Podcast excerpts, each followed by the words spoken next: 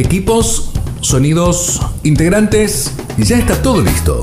Comienza Sin Guión, con la conducción de Jorge Castro y un gran equipo. Oscar Cornejos, Emiliano Uberti, Luis Sosa y desde España, Néstor Stura. Sin Guión. Bienvenidos. Hoy vamos a tocar diversos temas. El primero era algunas conclusiones sobre el programa que se habló sobre las drogas, con, teníamos el invitado a Damián González Fará, que nos dio unos detalles, sobre todo de números y estadísticas eh, mundiales, y queríamos dar nuestras, nuestras pequeñas conclusiones al respecto para pasar después a un segundo tema sorpresa. Este programa de hoy va a estar dedicado a una santa fundadora de una nación, Santa Brígida de Suecia, que fue un ejemplo, ¿no? Una reina, un ejemplo que convirtió o que hizo posible que el cristianismo llegara a esas regiones que eran totalmente paganas y que hizo que, bueno, lamentablemente después, eh, con las divisiones eh, protestantes, el reino se tornó protestante, dejó de ser católico, pero igualmente, siendo luteranos, reconocen como la fundadora del país a ella, ¿no? Así que para donde estés, es para vos. Y el tema era así, nuestro tema original en, cuanto a las drogas era si despenalización, eh, sobre todo si al caso de Uruguay, ¿no? Venía el tema, en base a un libro que yo particularmente lo leí de muy poco, pero sí vi muchas entrevistas de un autor español que se llama Antonio Escotado, él escribió Historia General de las Drogas. Eh, es un libro muy completo y muy polémico también, ¿no? en donde él plantea que la droga se utiliza desde que el hombre es hombre, de distintas maneras, de forma natural más que todo, ¿no? Y que está intrínsecamente unida al hombre. Por ejemplo, hace referencias acá en, Sudamérica al uso de la ayahuasca, que es un hongo alucinógeno que usan todavía hoy las, los pueblos eh, aborígenes, más en México, el famoso peyote, que también es otro hongo alucinógeno, muy conocido en la zona, eh, y que no lo usan en el sentido de las drogas como nosotros las conocemos, sino en un sentido sobrenatural, ¿no? Para tratar de unirse a esa divinidad. Otras religiones, por ejemplo, utilizan el alcohol, como el candomblé, como la umbanda, ¿no? para la comunicación con esos entes superiores. Entonces él lo pone en ese sentido. Eh, lo, que, lo que sucede es que después las sociedades pierden ese sentido religioso y se utiliza para otros motivos. Entonces la pregunta surge, legalizar, penalizar, despenalizar, ¿qué hacer? Es decir, y esto es una apreciación personal a, lo que Damián González dijo aquel momento, es que, o sea, las drogas no es que nos están ganando, las drogas estuvieron, van a estar y calculo que estarán, pero el problema es qué hacer con los consumidores, que creo que es el punto principal, porque en, general, en casi todos los países del mundo, siempre se ha combatido, entre comillas, el tráfico ilegal. Pero el tráfico solamente es una parte de todo el comercio. Esto, si, si, si la droga fuera solamente una cuestión religiosa, nadie estaría metido. Acá es una cuestión económica y mover plata y poder. Esa es la cuestión. Pero pasa también, a ver, con el tema del alcohol, ¿no? En Estados Unidos tuvimos la experiencia que cuando aplicaron la ley seca fue cuando más consumo hubo. Entonces, yo digo, ¿vale la pena seguir penalizando la droga? Y yo voy a dar una opinión personal. Yo creo que despenalizar al, al consumidor es una cosa, porque el que consume no consume porque quiere, a veces atrapado por una cuestión social, a veces atrapado para, para mitigar algún problema psicológico, un problema emocional, y no tiene forma y se encuentra solo, y como decía Néstor, la soledad es en algunos casos es una mala maestra. Y busca ese sustituto en las drogas. Las drogas, y hay que decirlo también con todas las letras, si las drogas fueran feas, nadie las consumiría. Las drogas, en los efectos que provoca, no son feas, al contrario, son que te exaltan, que te crees que sos Dios, y podemos ver el origen y la raíz de creerse que es Dios, ¿no? Podemos decir que en el, fondo no es nada bueno, porque todo aquel que se creyó que, que, podía igualar a Dios terminó expulsado del paraíso, para decirlo. Pero yo creo que hay que dividir dos cosas, la penalización y la legalización. A mí me parece que la gente que puede cultivarse su cannabis en su casa es muy difícil de controlar. Ahora, una cosa es el cannabis medicinal y el cannabis de una planta que vos te haces en tu casa al que te venden. porque el que te venden tampoco es puro y le meten cualquier cosa ahí adentro. Entonces, una cosa son las drogas sintéticas y otra cosa las drogas naturales. Y otra cosa es el consumidor, que realmente es la víctima, y otra cosa es el narco.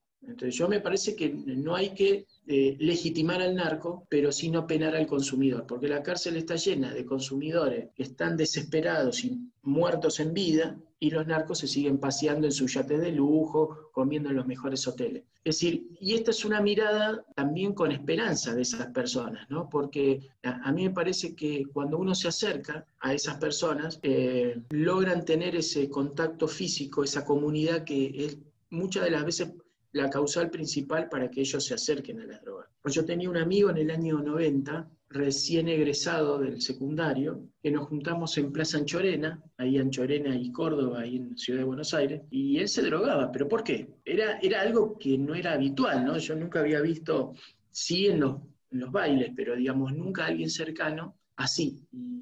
Cuento esta anécdota porque ahora él vive en España, se radicó en España y tiene un restaurante. Y, nosotros veníamos, nosotros habíamos conocido en un viaje egresados a unas chicas en San Telmo, un colegio de mujeres, y las íbamos a visitar, salíamos los viernes, los sábados. Y una vuelta eh, dormimos en la plaza prácticamente. Yo me quedé con él, nos quedamos en casa de estas chicas hasta las 6, 7 de la mañana, volvimos y él no daba más y me quedé con él, volví a mi casa a las 12 del mediodía, 11, y me quedé con él porque estaba como triste, llorando, y, ¿qué te pasa? No, porque esto, y bueno, ahí blanqueó un poco la situación, y después cayó lamentablemente en, una adicción bastante grande, y una novia que él tuvo lo, pudo, lo pudo ayudar a salir y directamente cambió de vida, ¿no? Dejó todo lo que había acá, se fue a España, empezó a hacer cualquier cosa con tal de salir, salió, se unió creo que a uno de estos grupos que, que Néstor nos decía, se puso un restaurante y tiene una familia prácticamente normal, pero el destino de esa persona podría haber sido distinta. Entonces, eh, yo creo que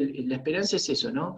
Es acercarse siempre a las personas que tienen necesidad para siempre tratar de darle una mano, porque solo no se puede, no solo en esto, sino en todas las adicciones. Y adicciones también tenemos que contar, para mí, al alcohol, que es poco controlado, y a los medicamentos sintéticos que aún recetados por los psiquiatras son alucinógenos y son dependientes y, la gente se vuelve loca con el famoso clonazepam. Por ejemplo, un familiar que con ataque de pánico, el médico lo primero dijo, toma clonazepam. Y se puso una pastillita y siempre viaja con una especie de carterita con el clonazepam. Entonces cuando se siente como que va a tener un ataque, ya se mete medio clonazepam abajo de la lengua. Y no puede salir a la calle sin tener el clonazepam. Entonces es tan dependiente como el otro. Y cuando toma el clonazepam se tiene que quedar tranquila porque se le da vuelta a todo, pero bueno, le baja la ansiedad y qué sé yo, pero sigue siendo una droga legal, ¿no? me parece que hay abuso de las drogas legales. Hay drogas que son ilegales que me parece que no causan tanto problema como las legales, entonces me parece que hay que sincerar y también me parece que la persecución generó muchos recursos tirados al aire y poca efectividad. No digo abrir todo, pero me parece que se debería analizar,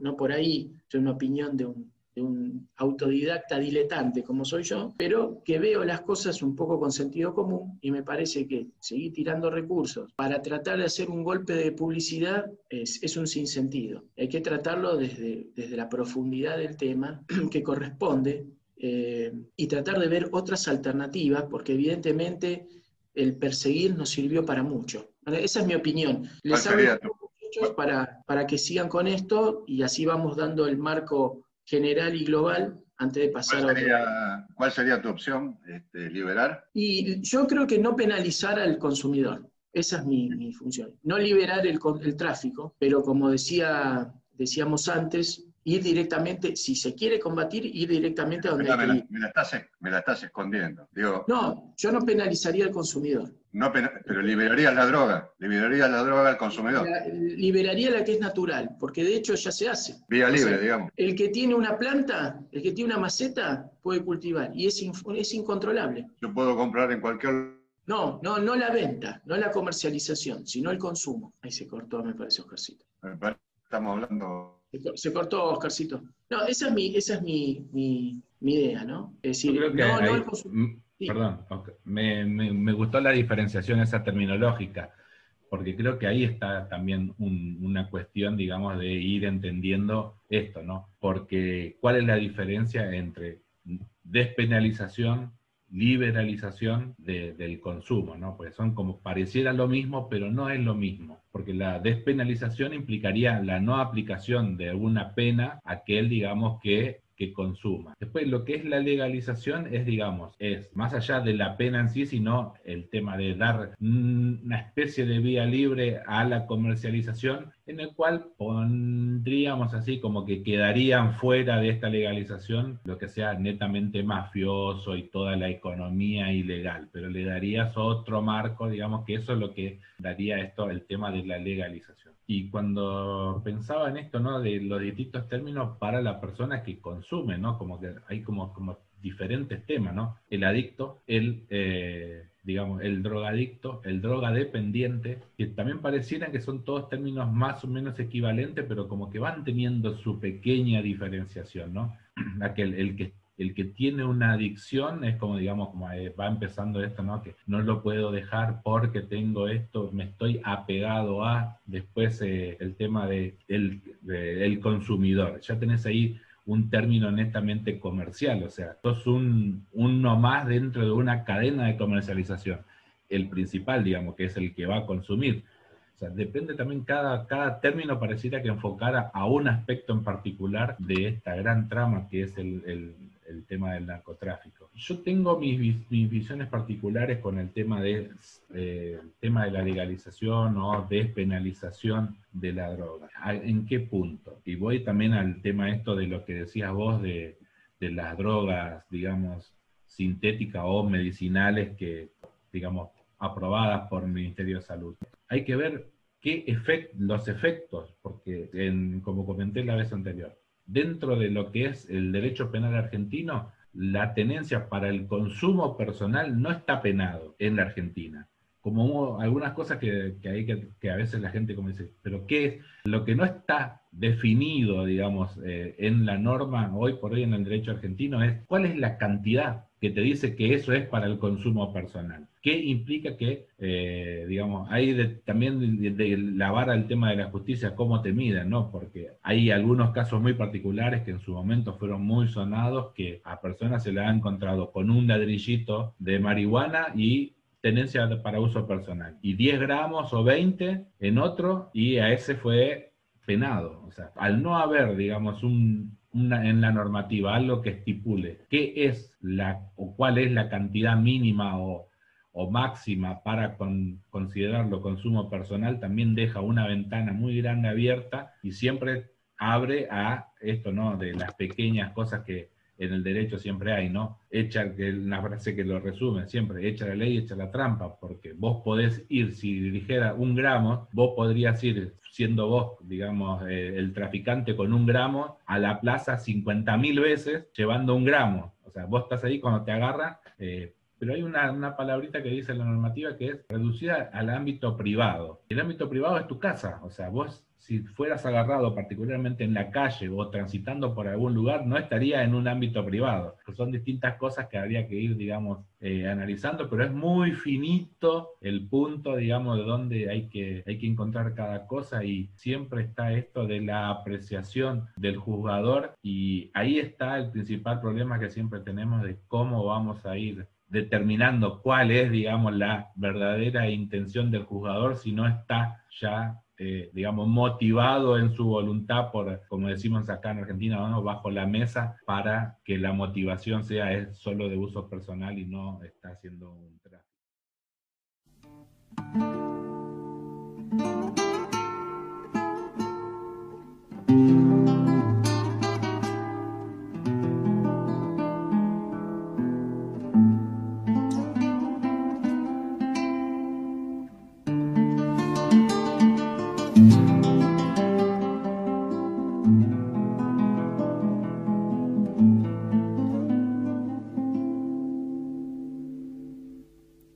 De sencilla y pase adentro. Capaz que van a lugar. Y si una llovizna moja, más moja la soledad. Que si vivo solo, y claro, ¿quién diablos puede pensar mirándome la osamenta que alguna china verá? No ve que ni tengo perro, que ni el sauce de verdad. y que localito viejo ni tiene sombra ni está.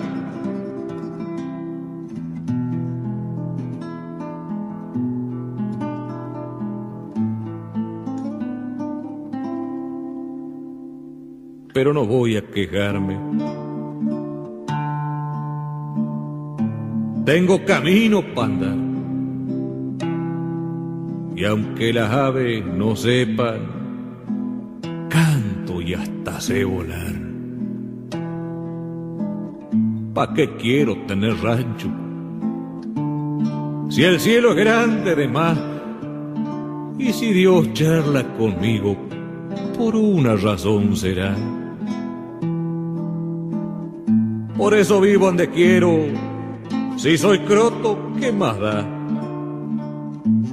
A mí poco me interesa si el camino viene o va.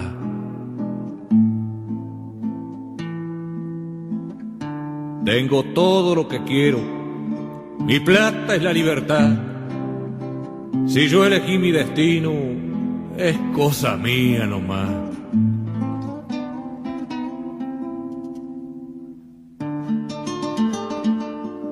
Abájese y de sencille. Todo es suyo, de verdad.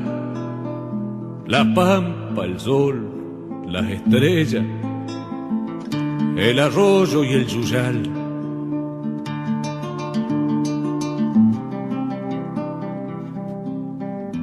Un sueño solo es un sueño. ¿Cuál será la realidad?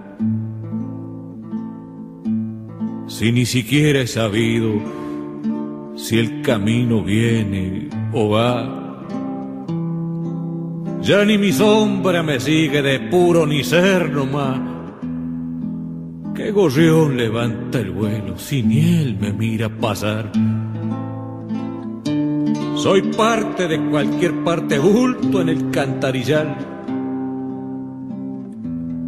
Alguna vez casi tuve, pero fue casi nomás. Un sueño solo es un sueño y al galopito se va. Y yo lo miro alejarse como a todo lo demás. Siga andando que el camino para algún lado lo ha de llevar. Yo lo miraré alejarse como a todo lo demás. Alguna vez casi tuve, pero fue casi nomás.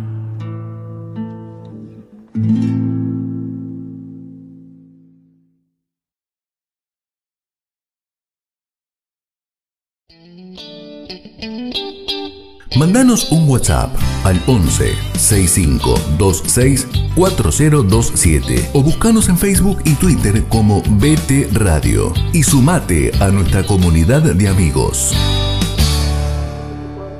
No se escuchó nada prácticamente. La, la pregunta va para, para Jorgito en este caso. ¿no? Te digo, eh, la comida es una droga. No, no, escuch- no se escuchó bien, Oscar. Digo, si la comida es una droga. No, no, por supuesto que no. ¿Y por qué la, Pero, obesi- por qué la obesidad es una adicción hacia la comida? eh, eso sí, gula.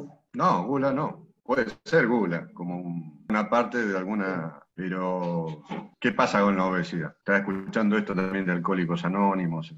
Mm.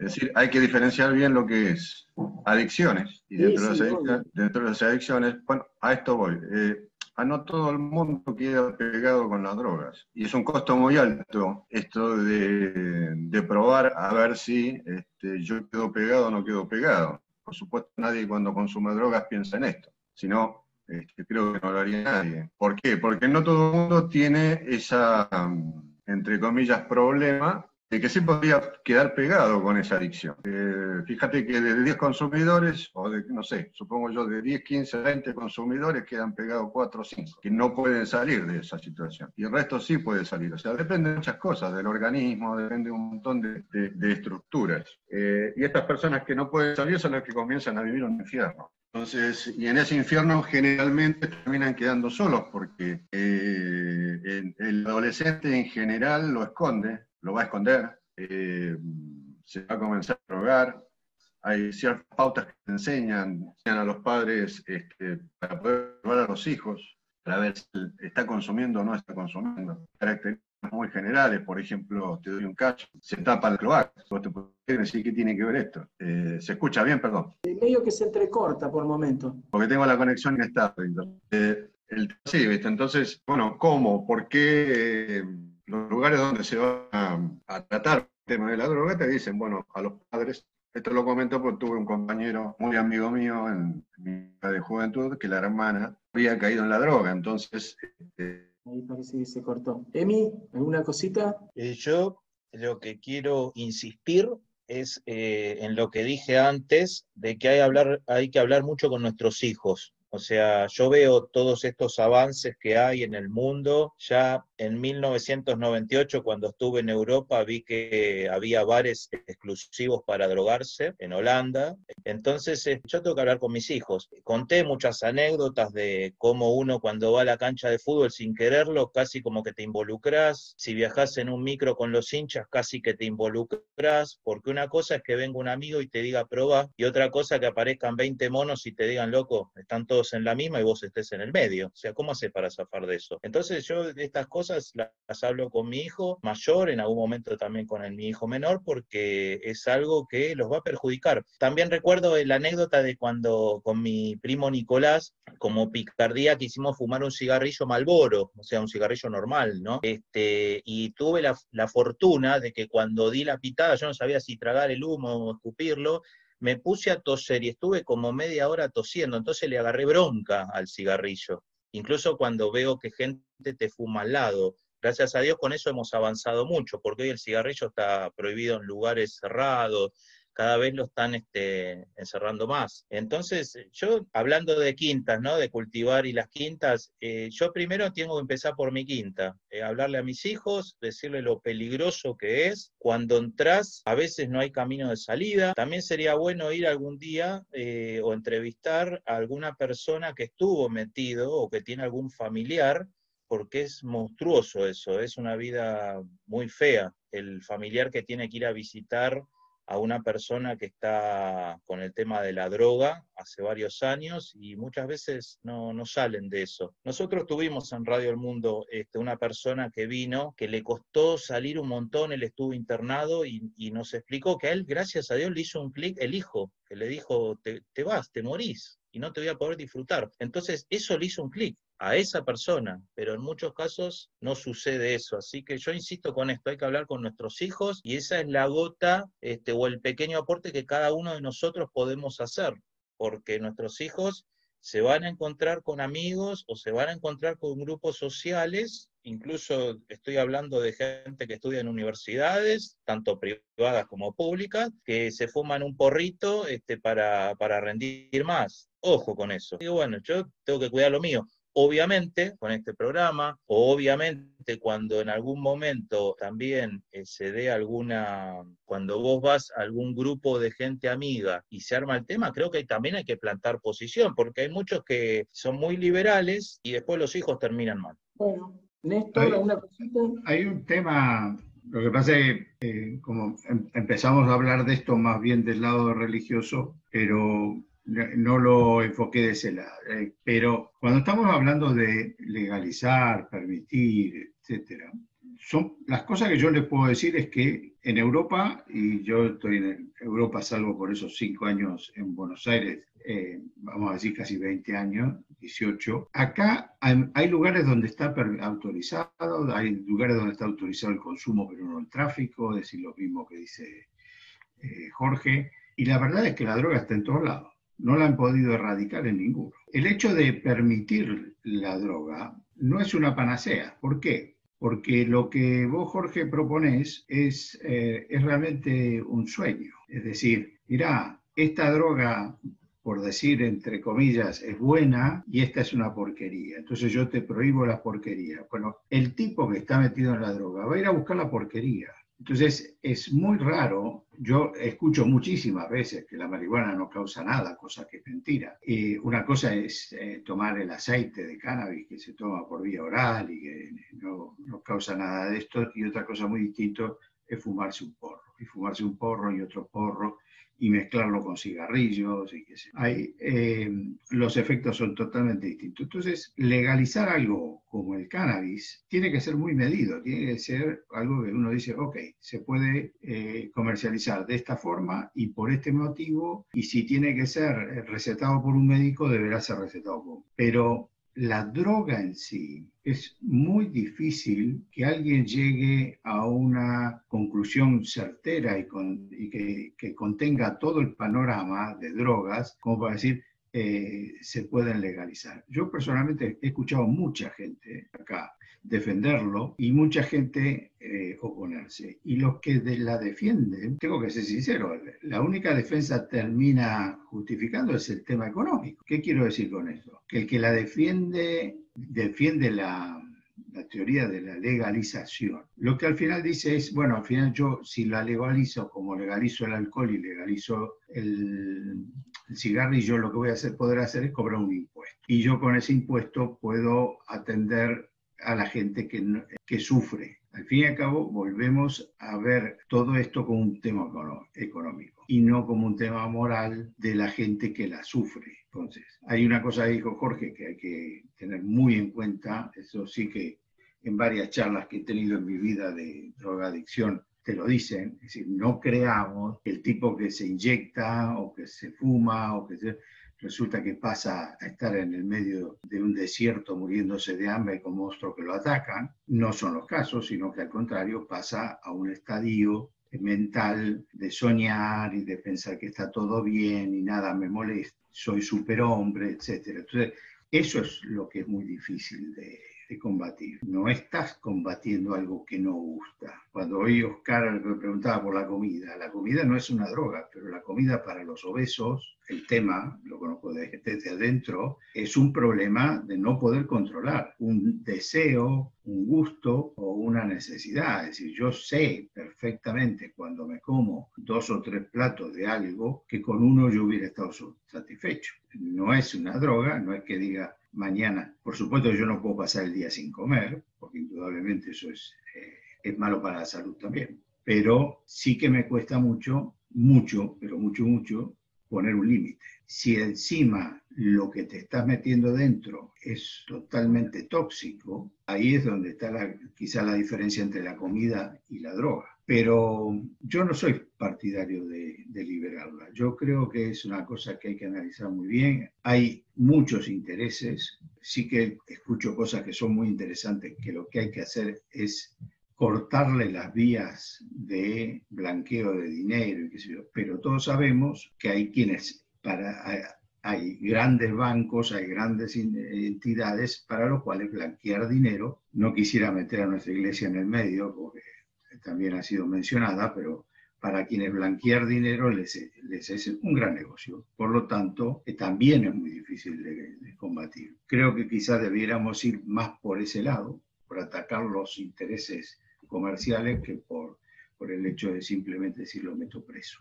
Oscar, eh, Néstor, Oscar, ahora creo que se te ve un poco mejor, por lo menos no se está cortando la imagen. Para ir cerrando ya un poquito con esto, que quedaría vos, no sé dónde quedaste, porque no se fue cortando. Sí, lo que quería, lo que querías, digamos, un poquito lo terminó eh, redondeando Néstor. Digamos, el problema son las adicciones. ¿eh? Este, y voy, a eso, por eso, por eso mencioné el tema de la comida. Este, la comida también termina siendo una adicción y termina siendo un problema este, no buscado, porque en muchos casos no, no es buscado el problema. Y después es muy difícil salir y como decía Néstor, vos no podés quedarte sin comer. O sea, si a vos te sacan la droga, lo sumo podés tener un síndrome de abstinencia, pero si te sacan la comida, no, no, no subsistís. Y con respecto al tema de de no liberación, yo no estoy, yo estoy de acuerdo con la no liberación de la droga, eh, y aquí quería dar un pequeño, muy, muy simple pantallazo también de la iglesia. La iglesia no está de acuerdo y lo determina, lo, toma como un problema, un tema moral, y no está de acuerdo con la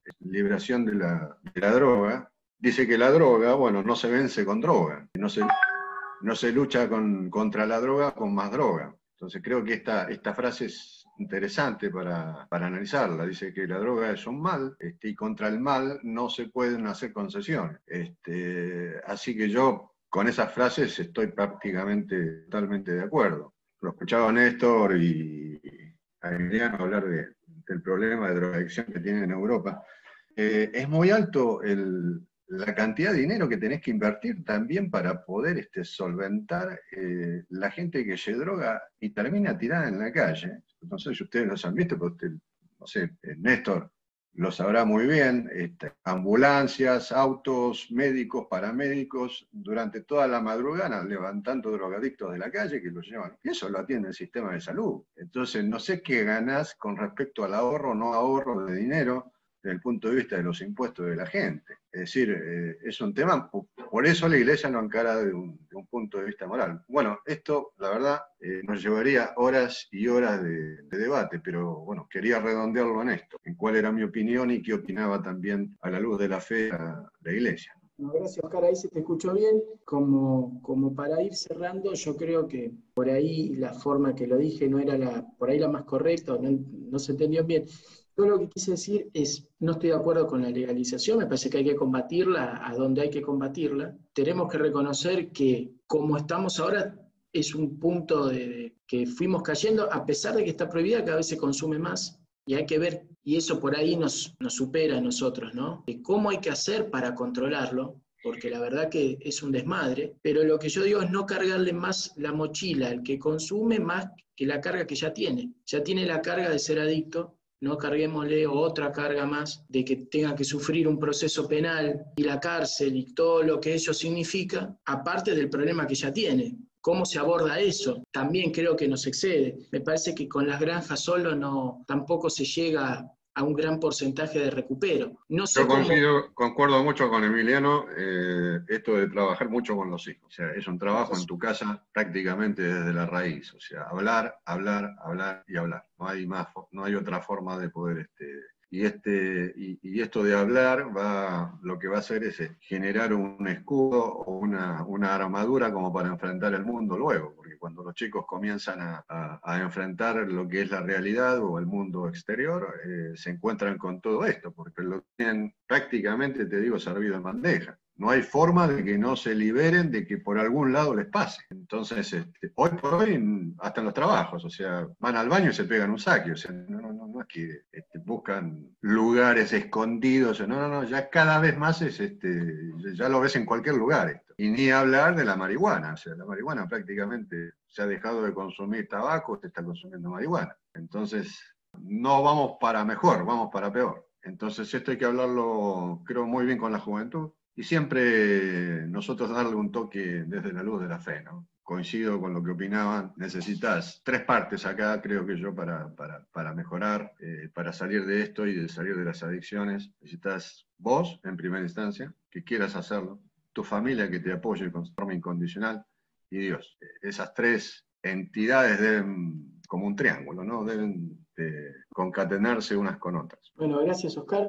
Eh, con esto vamos a dar por fin eh, un, marco a lo que fue ese tema, que quedó medio dando vueltas, con una sorpresa que por ahí va a llegar el, próximo sábado, por eso tampoco queremos eh, ahondar más en este tema, porque si no va a ser ya el tercer programa y va a ser muy, muy redundante. Eh, fue muy linda la conversación, daba para más, daba para más, estaba bastante picante, cosa que realmente a mí me gusta. Vamos a pasar a otra cosa, pasamos de rosca bajé a un autor eh, argentino, un cantautor eh, ya fallecido, que fue conocido como el, cantante de la Patagonia, ¿no? Es un Hugo Jiménez Agüero. Era un hombre, un loco que vivía en el sur eh, y que se propuso rescatar el, lenguaje de los tehuelches, que ya estaba prácticamente perdido. Hizo un museo, hizo una, una academia para rescatar el idioma y la música, por eso las canciones que vamos a escuchar son distintas dentro de lo que es el folclore, los ritmos que son propios de ahí, que es el kaani, y las chorrilleras que son propiamente del sur, sobre todo el kaani. Es muy interesante el aporte que hizo a la cultura Tehuelche, este hombre, y tiene unas letras realmente impresionantes. Esta canción es un clásico que se llama El Chaltén, en referencia al cerro, ¿no? O a en el idioma tehuelche. Es muy, muy linda. Así que cuando volvemos vamos a cambiar el tema rotundamente y es una sorpresa porque nadie sabe el tema, así que vamos a ver qué sale. Los esperamos.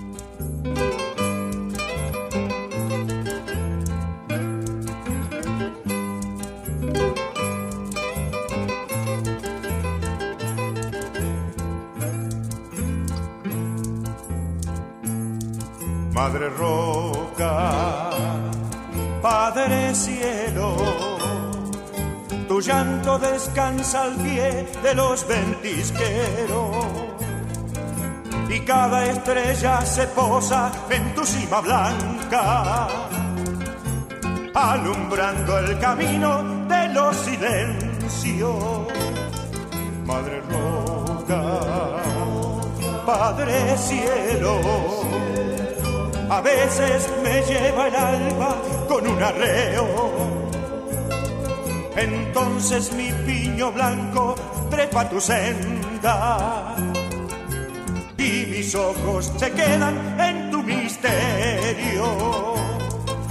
Cerro, cerro de mi Patagonia, no sabes, Chaltén, cuánto te amo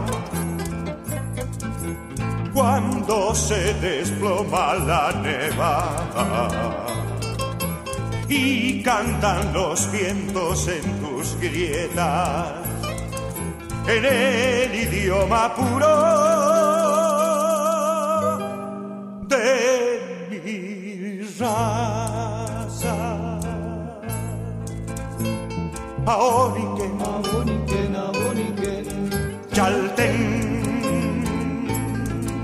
Aoniken, Aoniken, Aoniken, Aoniken, Chalten, Madre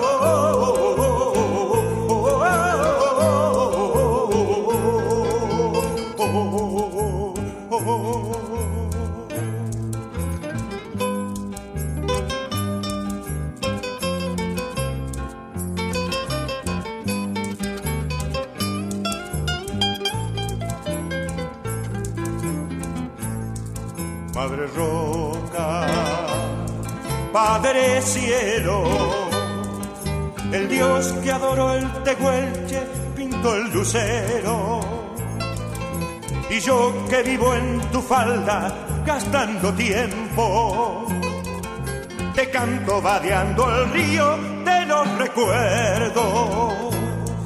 Madre Roca, Padre Cielo hermano de mi vigilia, quiero ser cerro para ganarte en alturas de piedra eterna, quedando siempre de pie sobre la tierra. Cerro, cerro de mi Patagonia, no sabes, Chaltén, cuánto te amo cuando se desploma la nevada y cantan los vientos en tus grietas en el idioma puro de mi raza.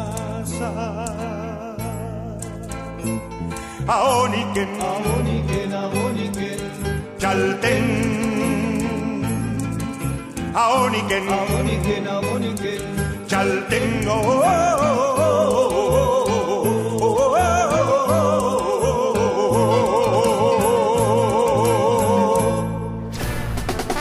Sin guion.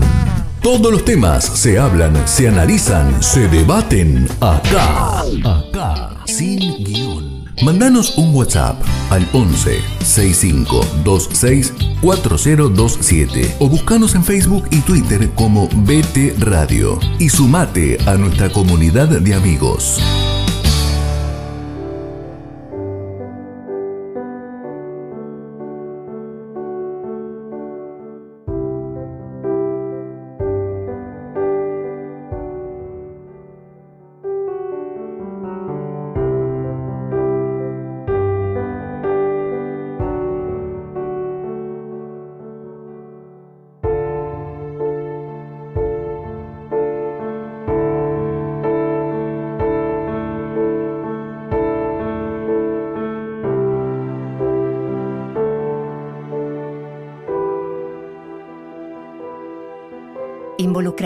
Habla con tus hijos sobre las adicciones. Habla sin miedo. Escucha sin prejuicio. Línea 141. Las 24 horas, los 365 días del año. Cedronar está donde vos estás. el, patriarca faltaría. Sí, claro, exacto, faltaría Néstor en realidad. Es que a mí me pasa un poco como, como Luis, yo soy más un, oyente de, de, todo lo que pasa con respecto a este tema, gracias a Dios, es decir, en el sentido de que no, he tenido que sufrirlo ni en familia, ni en grupo, ni amigos, así como sufro otras cosas, eh, la droga nunca pasó, que yo sepa, por lo menos, eh, por mis alrededores. creo que la única vez que estuve más o menos cercano fue cuando tendría 17 años, así que miren el, tiempo que ha pasado. Y eh, yo lo único que puedo decir, eh, creo que es una redundancia, pero yo veo que todos estos programas de ayuda em, al alcohólico, al adicto de distintos tipos, eh, siempre tienen un apoyo en Dios. Eh, católico o no católico, la gran mayoría de las, de las asociaciones de este tipo son o están apoyadas por lo menos por la iglesia. Y hay una, un fuerte respaldo. Yo, es una adicción distinta, pero en una época grande, larga de mi vida pertenecía a ALCO, el de los obesos. Y en ALCO solíamos decir que uno tenía que pedirle, en mi caso a Dios, pero si no a, a lo que uno creyera, a cualquier fuerza superior que uno pensara que siempre ese esfuerzo diario de decir, ok, solo por hoy no voy a comer lo que no me corresponde, o solo por hoy tal cosa. Lo mismo pasa con los alcohólicos anónimos, etc. Entonces, em, lo que pasa es que una persona apoyándose exclusivamente en Dios no logra salir de estas cosas porque siempre necesita el apoyo de un ser humano. Es decir, necesita estar en grupo para que el grupo te ayude a controlar lo que solo por ti solo no puede hacer. es decir, eh, lamentablemente no tenemos a, Dios al lado hablándonos. No somos Abraham ni somos eh, Adán, que si hacemos alguna macana se aparece aunque sea la voz, y nos dice, pa, ¿qué estás haciendo? Ojo, no. Es decir, necesitamos siempre algún ser humano. Entonces, eh, desde el punto de vista religioso, lo único que puedo opinar sin conocimiento profundo del tema es que es una gran cosa apoyarse en Dios, eh, apoyarse en la palabra, apoyarse en una obra, pero siempre donde haya gente. No recluirse a leer la Biblia solo en casa y pensar que con eso uno puede salir de problemas serios, porque la drogadicción, como el alcoholismo y cualquier otro de estos vicios, eh, lleva también acarreado o conjunto un tema físico, un tema de necesidad corporal, una, no, es solamente el apoyo religioso, es decir, acá sí que se mezclan las tres cosas, espíritu, mente y, físico. Y entonces hay que acompañar los pensamientos con buenos pensamientos, con acción de la religión en ese caso, y además con algo que te evite consumir las sustancias, es decir, que te aleje. Muchas veces tiene que estar apoyado desde el punto de vista eh, físico por médicos o por eh, enfermeros o por gente que conozca el tema. Por eso, lamentablemente no es un tema ni que sea experto ni que lo conozca aunque sea de cerca. Así que más que eso no puedo opinar.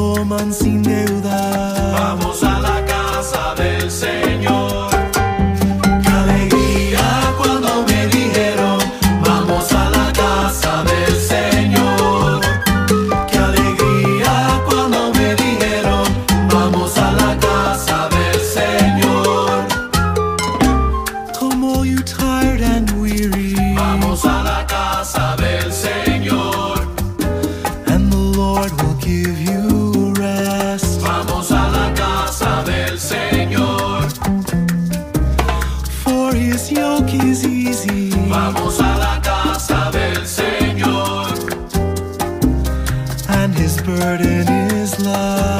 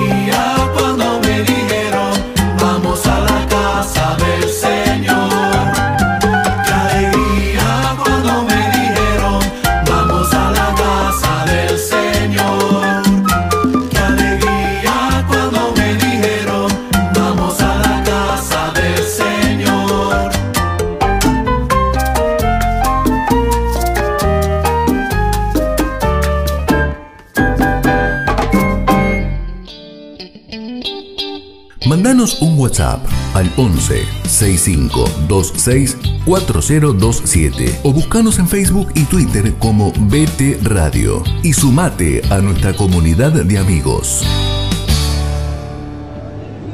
¿La viste a Ro? Sí, no para de bailar. ¿Sigue bailando? Yo no doy más, me quiero ir. Sí, yo también. No entiendo cómo hace para aguantar. ¿Se empastilló otra vez? Me dijo que solo había tomado un par de veces. Te dijo lo que vos querías escuchar. Ya fue, ya se le va a pasar. ¿Hablas vos o hablé yo?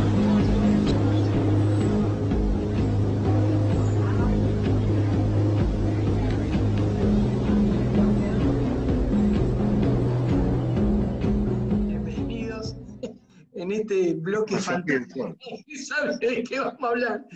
Pero hay algo que, que me llamó la atención y siempre me llama la atención de lo mismo porque eh, es un tema más religioso ya, ¿no? Propiamente dicho, pero es un tema lindo para saber por, por la práctica. Eh, hace unos años en, en la parroquia Betania, se nos ocurrió con otro amigo, con Jorge Almirón, y quien les habla, eh, hacer un- una especie de, de apostolado para llevar gente a conocer. Nosotros cuando decimos el credo, el sacerdote dice, no el credo cuando lo, se, se, reza o se canta en los domingos, sino generalmente en las vigilias pascuales y en el bautismo decimos, ¿creen en Dios Padre? Sí, creemos. Y al final el sacerdote dice, esta es la fe, la fe que nos gloriamos en profesar. Eso abarca un montón de cosas. ¿Qué es esa fe que nos gloriamos? Bueno, está compuesta de un montón de cosas. Y una de estas cosas, en es que el Papa Juan Pablo II dijo una vez que la iglesia necesita de los dos pulmones para respirar. Y justamente que estamos en esta época de enfermedades de virósicas que afectan a los pulmones, nosotros estamos respirando con un solo pulmón, ¿no? que es lo que nosotros percibimos desde este punto del planeta. Pero hay otro pulmón, que es en el oriente,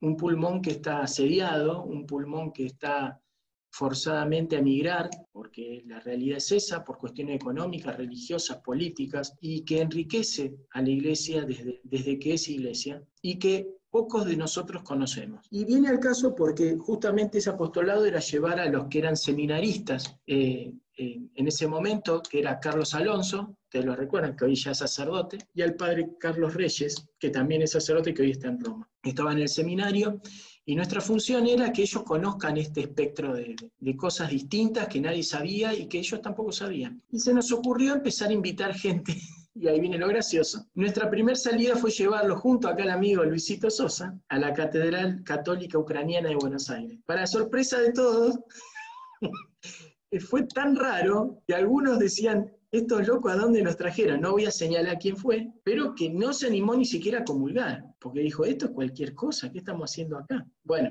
¿y qué quiero decir con esto? Quiero decir que el tema que me gustaría que tratemos todos es el otro pulmón de la iglesia, el otro que falta. El oriente, pero también hay un pequeño cachito de pulmón en Occidente. Y que si han tenido experiencias en, en, la, en, sus vidas de haber participado de estas cosas, o lo que sepan, eh, es muy interesante. Y sobre todo le dejo un desafío a Néstor, que está muy cerquita de ahí, de un lugar en donde es muy especial, porque hay un rito propio de la zona de España que sería bueno sería bueno que lo conozcas y no nos transmitas, Néstor, porque lamentablemente no podemos estar ahí con vos. Es el rito mozárabe, en la ciudad de Toledo. Es muy interesante y que, quisiera que me cuentes si tienen experiencias de esto y qué saben de, del otro pulmón, el que quiera. Yo ahí, para, para sumarme a esto que decía, eh, yo sí, el, el, que fui estaba como dudoso en eso, pero comulgué ese día, digamos, porque me, lo explicaste de una manera tan didáctica y me alrededor de, toda, de, todo ese tema que, bueno, con mis reticencias, pero bueno, comulgué. Igual en mi interior te digo que lo, lo bastante para decir, bueno, Señor, si esto es, lo hago en comunión con vos y con Roma. Pero así que bueno, eh, más una, una oración bastante interior que hice a ese aspecto y después, obviamente, lo, lo primero, ¿no? Llegar a mi casa y empezar a buscar y a buscar y a buscar y a devorar cosas. Y ahí, digamos, como dijo, ah, sí, esto ya me lo comentó Jorge. Pero bueno, muchas veces es, es, fundamental para muchas cosas, ¿no? Esto del desconocimiento hace que no valoremos muchas riquezas y muchas otras cosas que podríamos aprovechar para seguir creciendo y, y bueno, no se crece porque no se conoce. Es lo mismo que yo normalmente siempre digo de de aquellos que en algún momento estuvieron en nuestra iglesia y se fueron, y decir, bueno, eh, esta persona no conoció la riqueza que hay en la iglesia, por eso se fue. Y me ha tocado a mí vivirlo con gran dolor, pues yo tengo dentro de mi propia familia gente que, que se ha ido a iglesias pentecostales, entonces decir, y, y, no, porque allá tenemos el Espíritu Santo, y bueno, acá también tenemos en la iglesia católica una gran tradición desde el ayer que hablaba justo vos del, del, Consejo Ecuménico Católico Vaticano II, que en, esa, en ese momento arranca todo lo que hoy en la iglesia conocemos como la renovación carismática, que hace un par, un par de añitos cumplió 50 años y tuvieron su gran jubileo y donde estuvo el Papa Francisco y pidió a toda esa gran multitud que, que lo bendijeran. Así que bueno, es un, también fue un, gran, un gran espaldarazo para ese movimiento dentro de la iglesia que busca renovar la fe esta, que es, tiene dos mil años, pero cada día, digamos, se va haciendo más nueva y más vigente. Grande, Luisito. Bueno, acá Néstor, Néstor lo. A ver, tomo, tomo el testigo y, y me comprometo a investigar más. Yo, eh, para mí, eh,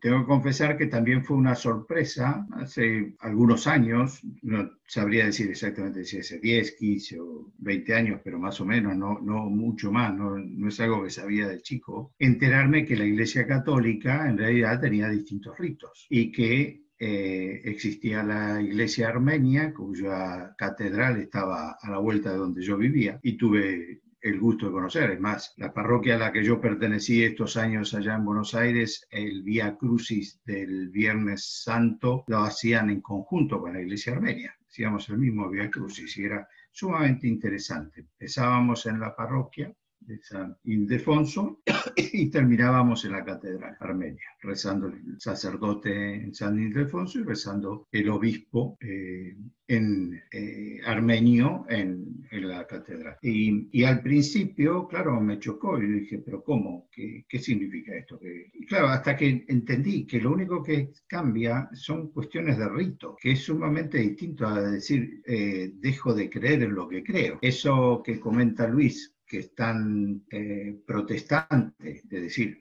la verdad está en mi iglesia y no en la tuya. Yo tengo el Espíritu Santo, ustedes no. Ustedes tienen a María y la adoran y eso es una vergüenza porque las diosas no existen y, tener que convencerlo de que vos no crees que es una diosa.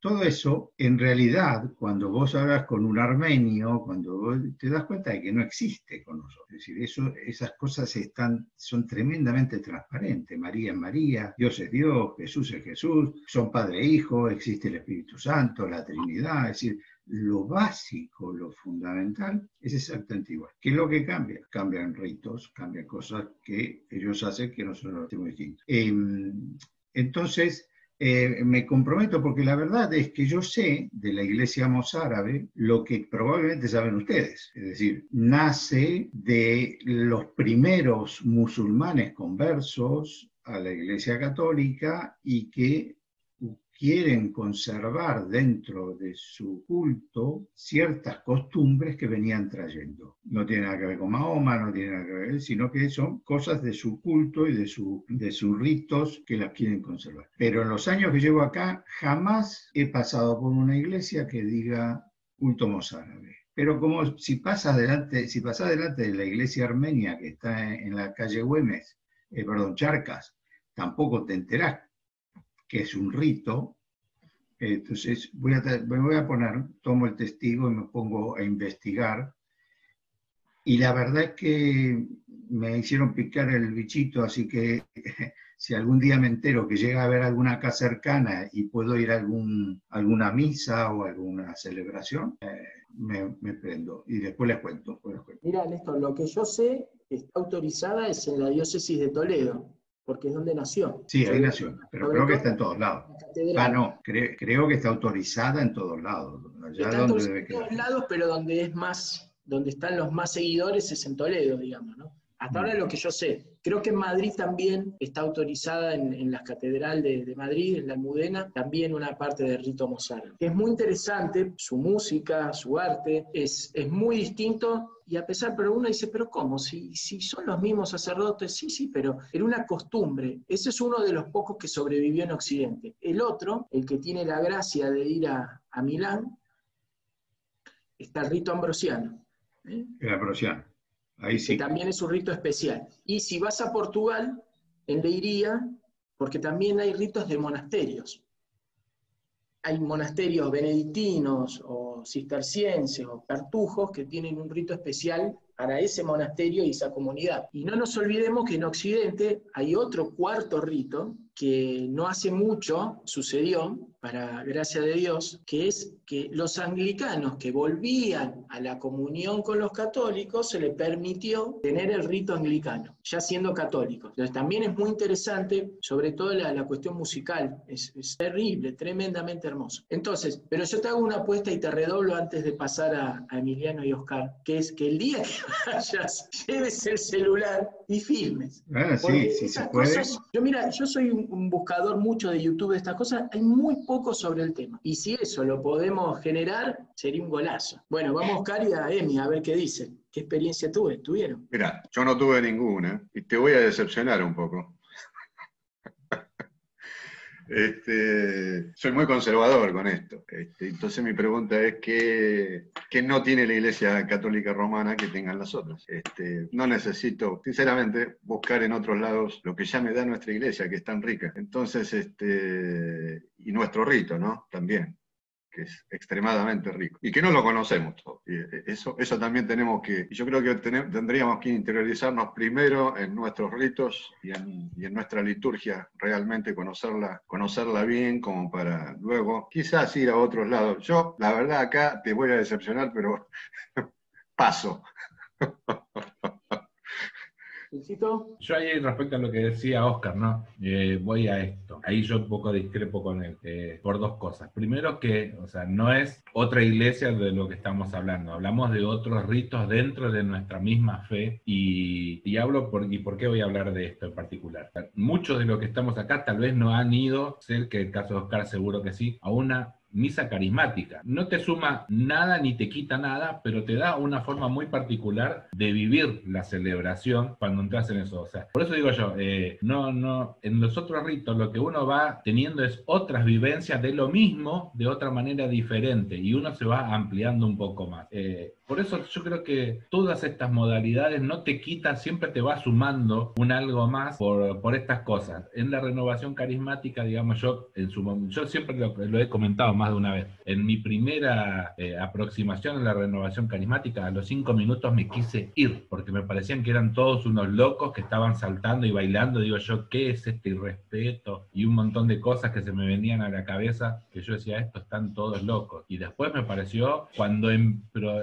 producto también de esto, ¿no? Uno no entra en esa sintonía. Cuando uno entra y lo empieza a vivir, es otro mundo dentro del mismo mundo, porque en realidad uno empieza a vivir en otra sintonía y en otra cosa. Por eso yo por ahí en estas cosas discrepo un poco de eso de Oscar, pero por esto, por esto puntual, digamos. Eh, Cuando uno, lo primero es uno ir conociendo estas cosas y no es que te vaya a quitar nada. Siempre te suma un algo. Eh, yo sí no iría a, a ningún rito que no sea de nuestra religión, aunque he ido a algunas porque me han invitado, o sea, me han invitado a un casamiento judío, eh, en su momento, cuando se hicieron, el gobierno de la ciudad hizo la visita a los museos, mu- más, un poco de por curiosidad también he ido a ver, digamos, eh, el, no sé si es la catedral o la iglesia anglicana que está en el centro. He ido a ver, digamos, eh, el, el museo, algo así de los, de los masones, el templo, no sé cómo le llaman ahí en Bartolomé Mitre. Pero, digamos, para conocer, pero tampoco iría a celebrar un culto. O sea, una cosa creo que es, eh, es también eso, y tener este, es- esta visión como siempre firme, la que dice también la que dice Oscar, ¿no? A nosotros no nos falta nada, tenemos todo. Es más, a nosotros creo que le faltan cosas que tenemos nosotros, así que no hay que ir a buscar nada en ninguna.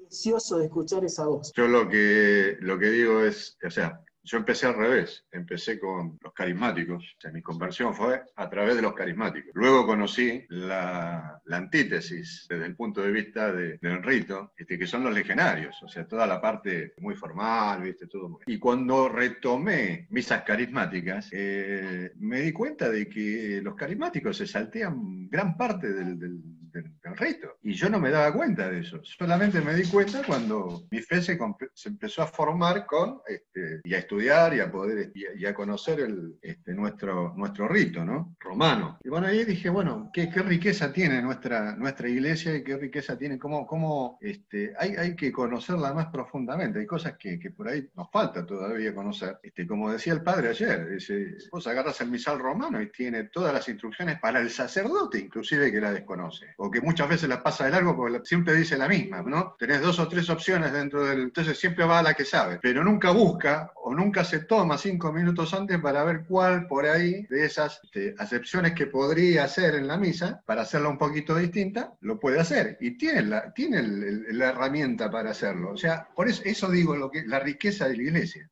Porque hasta el sacerdote le da un menú de opciones para elegir. No es que todos los días tiene que hacer lo mismo.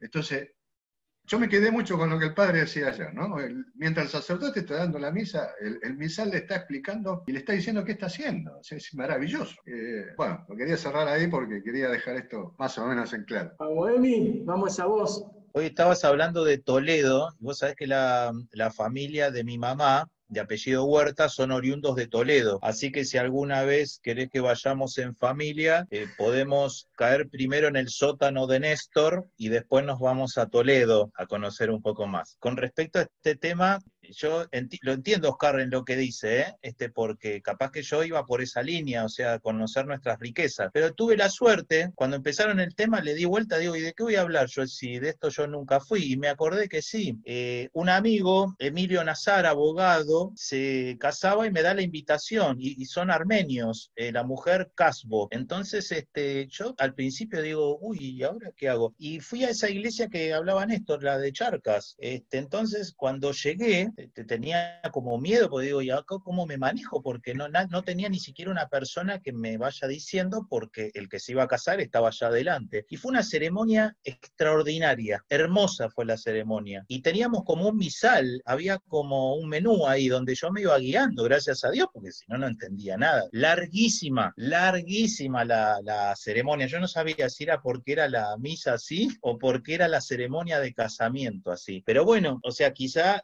eh, Oscar en algún momento le pase eso, lo inviten y, y va a cambiar esa, porque yo era igual que Oscar, o sea, los tesoros los tengo adentro, pero cuando fui ahí, que me invitaron, tuve esa suerte, dudé en ir, pero cuando No, fui, la por verdad su- que fue una experiencia magnífica, fue una experiencia Por hermosa. supuesto, por supuesto que si hay alguna, alguna invitación de ese tipo, uno no la va, digamos, a quien, a quien te invitan no lo vas a dejar pagando con eso, o sea, pero bueno, este, no, no está en mí ir a buscar o investigar o ponerme a, a hacer toda una investigación al, al respecto, sino, bueno, si surge, surge, tampoco lo voy a ir a buscar, eso es lo que quiero decir. Yo- exacto, yo lo que no quería hacer era un papelón, ¿no? Porque recuerdo que una vez fui a una misa de San Nicolás, papelón entre comillas, este, y una señora cuando era la paz se acercó y nos dijo mucho gusto, o sea, se ve que la mujer estaba, no sabía bien el tema de la misa, pero fue a buscar a la Virgen, entonces esa persona es de corazón, o sea, que lo hace, ¿no? Y claro, uno a veces quizás te da risa, te decís, pucha, mira esta persona tan humilde que sin ser de la iglesia se acercó este, a la Virgen a pedir seguramente algún milagro.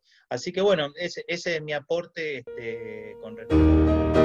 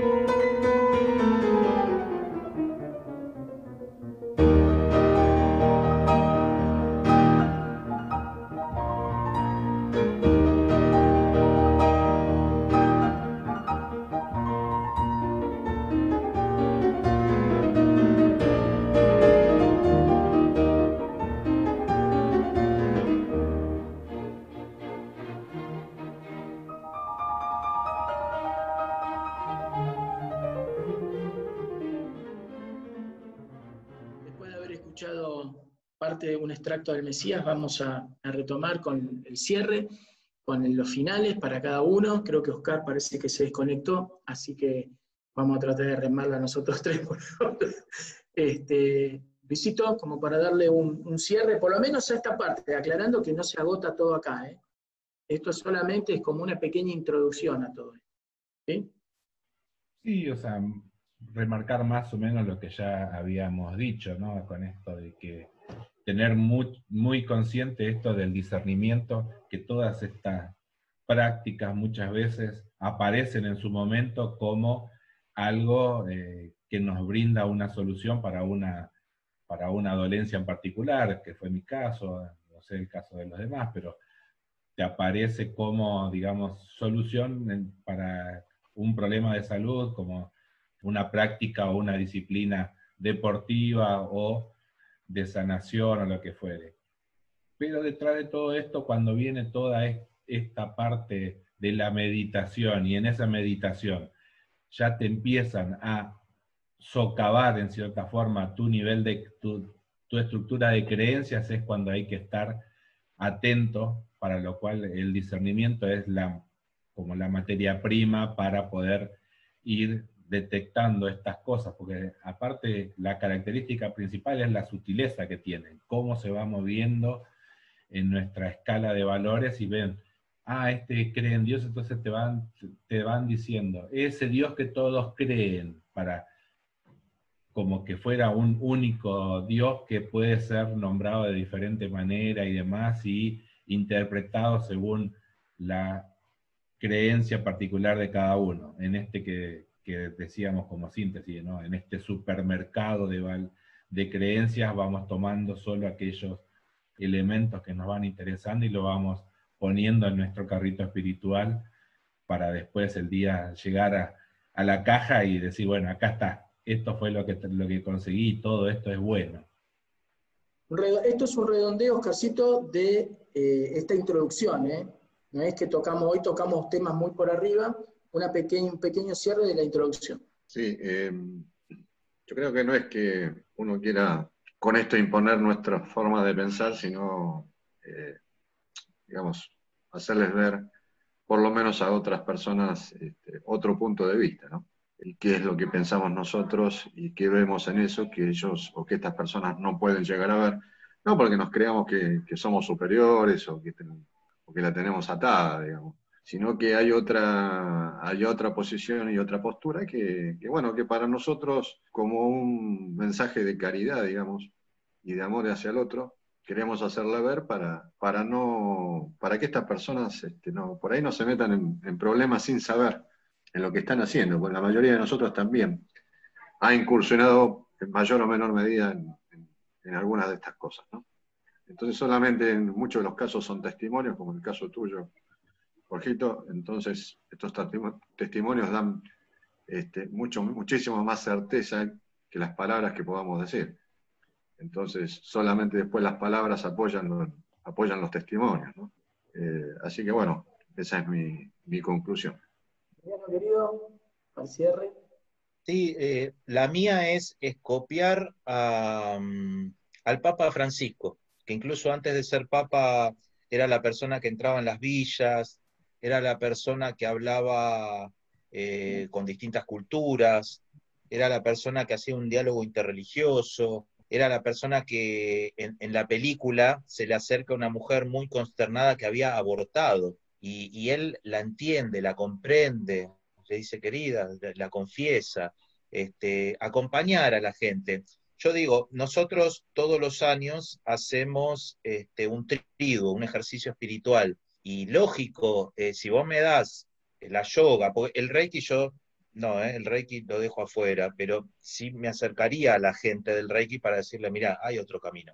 Si vos me decís la yoga y una meditación con Cristo, y no tiene punto de comparación, este, nosotros meditamos con Cristo y es algo que nunca te va a dejar bajoneado, este, o al borde de un suicidio, como escuché, como escuché que pasa en estas otras cosas. Este, no tiene punto de comparación. Ahora viene mi suegra y me dice, Emi, ¿qué puedo hacer? Pues estoy encerrada y sí, anda a hacer yoga si te hace bien y yo veo que no te desvías de un camino porque ella siempre reza, bueno, me parece perfecto. Este, pero eso, acompañar, acompañar como el Papa Francisco y mostrar, como dice Oscar, otros caminos. Este, mostrar que también este, vos podés ser muy feliz este, planteándote un encuentro con Cristo, planteándote una meditación en Cristo, porque a veces mi hijo me dice, papi, es aburrido, no lo entiendo la misa. Seguí yendo, lo vas a entender, porque a mí me pasó también de chico. De chico pensaba lo mismo, que era aburrido y sin embargo hoy soy feliz porque es lo que me da paz, lo que me da tranquilidad. Y por último quiero decir algo que pasó en la semana con un compañero nuestro, este, el Mencho Balseiro, él nos mandó una foto de una señora que estaba en la calle con una silla de ruedas rota y él se paró, él no le eh, es más, tenía algo acá en la, en la frente que generalmente tienen los musulmanes. Y él se paró y le dijo, ¿qué necesita? Y mirá, esta silla. Y en la semana nos mandó la misma mujer, la misma foto con una silla nueva, una silla de ruedas nueva. Yo dije, wow, mirá lo que podemos hacer. Y eso no sale en la tapa de los diarios, porque tampoco nosotros lo vamos a contar. Y yo me sentí orgulloso porque también lo vi en muchos de ustedes esto, pero esto fue algo muy concreto. Él no le preguntó si era musulmana o si era o hacía reiki o así, porque seguramente alguna de esas cosas quizá haría. Él fue a la acción y, y, humildemente después nos dijo, yo no hice nada. Sí, hermano, hiciste el primer paso que fue lo más importante. Fue haber encontrado a la persona que le donó le compró, no sé, eh, y le dio la silla. Eso a mí me esta semana a mí me llenó el alma y me hizo ver, digo, qué, qué excelente lo que podemos hacer como seres humanos. Y por ahí para, a veces como uno en esto que estábamos hablando, ¿no? Uno tiene que ir evangelizando también desde la forma de hablar. Y con algo que dijiste me quedó dando vuelta esto, ¿no? Uno, vos dijiste, me enorgullece. Nosotros tenemos, el orgullo para nosotros es un pecado también, ¿no? Pero uno lo que tiene que decir, me da satisfacción. Uno también tiene que ir educando a veces su lenguaje para, para ir también con esto, ¿no? Educando un poco. Y entonces uno también eso tiene que ir tenemos que ir manejándolo para ir viendo, ¿no? Ser esto, ¿no? Ser cristianos integrales es una cosa que nos da una gran satisfacción, una gran alegría de ver cómo una persona que conocemos nosotros no tiene en cuenta todas estas cosas que decís vos. Yo también se lo destaqué, se lo, se lo, lo manifesté y como decís vos, me dijo, no, yo no compré la silla de ruedas, pero fue el vehículo. A veces el detenerse ante las realidades, las distintas realidades que vemos, una pequeña acción cambia fundamentalmente la vida de otros. Por ahí para nosotros es una acción mínima, pero le cambia realmente a la, a la otra persona en, en gran medida. Muchos el único evangelio que leerán en su vida es tu vida. Bueno, para ir cerrando, eh, como, decía, como decía Luis, eh, mi orgullo, eh, yo siempre me quedo con esto, después de la profesión de fe, muchas veces en el bautismo, ¿no? que lo hacemos en tres partes, dice, esta es nuestra fe, esta es la fe de la iglesia que nos gloriamos en profesar. es gloria. Bueno, hay un tema muy importante que ya para ir cerrando está ligada también al tema de la nueva era, que no lo tocamos porque no salió, pero me estoy acordando ahora, es el tema del uso de las drogas. Eh, y hay un libro muy famoso, si se puede conseguir acá, es polémico, pero hay que leerlo, que se llama La historia de las drogas de Antonio Escotado. Es muy interesante, son 1500 páginas de lo que él escribe y la experiencia con drogas eh, es lo que él escribe ahí. Es muy duro, o sea, está basado en historia real, pero esto es una cosa que no hablamos y está muy metida en todo el tema de, de gurúes y demás, y de movimientos y de meditación. Sí, un chiste, un chiste, hay que ¿Eh? fumarse para leerlo.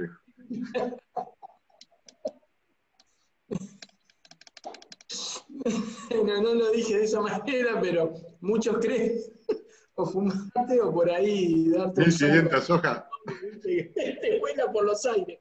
Bueno, pero es un tema que, y el tema es así, ¿no? Para, para, como para ir cerrando, eh, fue muy, muy productivo el tema de las drogas en los 60, sobre todo en Estados Unidos, e investigaciones científicas con esto, que derivaron en un desastre del que estamos hoy, que podría ser un tema por ahí para, para otra vez. Así que nos vamos despidiendo, vamos despidiéndonos con un tema de una banda que a mí me gusta mucho, que es una banda de punk, son los Ramones, y que justamente ante toda esta locura, es un tema que es mucho de película, ¿no? I wanna be sedated, yo quisiera, quisiera estar sedado, porque el mundo que vivimos es una batidora, ¿no? ¿Se acuerdan los lavarropas que tenían la carga por arriba? Está todo mezcolanceado y la... Bueno, esto es así, el tipo dice, bueno, quiero estar sedado de todo esto, lo, quiero verlo de afuera donde estoy. Es un temazo, así que con esto nos vamos bien pum para arriba. Hasta el sábado que viene y que tengan buena semana, si Dios quiere.